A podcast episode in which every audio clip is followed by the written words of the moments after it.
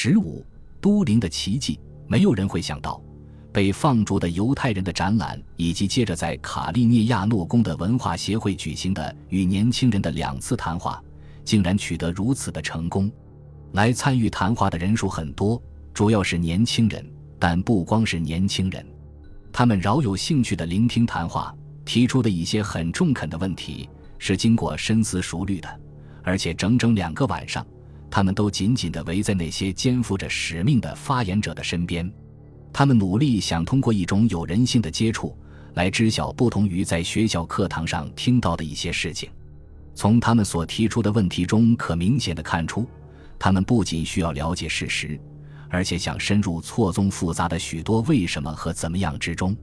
谁该承担大屠杀的责任？怎么会发生这样的事情呢？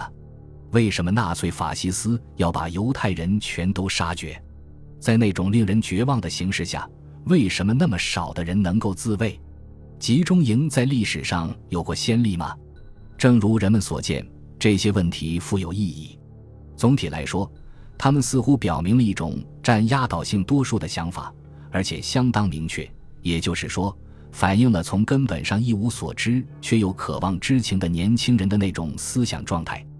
他们反对暴力和妥协，他们比所预见的要更加远离当初那种野蛮残忍的世界。因此，对于延续至现今世界上的一切残忍和凶险的事物，他们同样也毫无防备，无能为力。显然。这不仅仅是一种印象，还是一种很难把它引申到评判意大利整个年轻一代的印象。卡利涅亚诺宫的样本并非是一般性的平均的样本，然而重要的是，它能使人察觉到，在垮掉的年轻一代和迷茫惶惑的年轻一代身边，也存在如此纯洁的年轻一代。他们是警觉、认真的，而且是好奇的。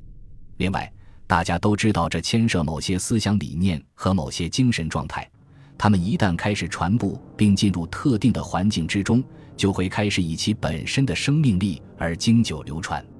也许必须经历十五年的岁月、半辈子的功夫，才能在这样一些接触中找到正确的基调。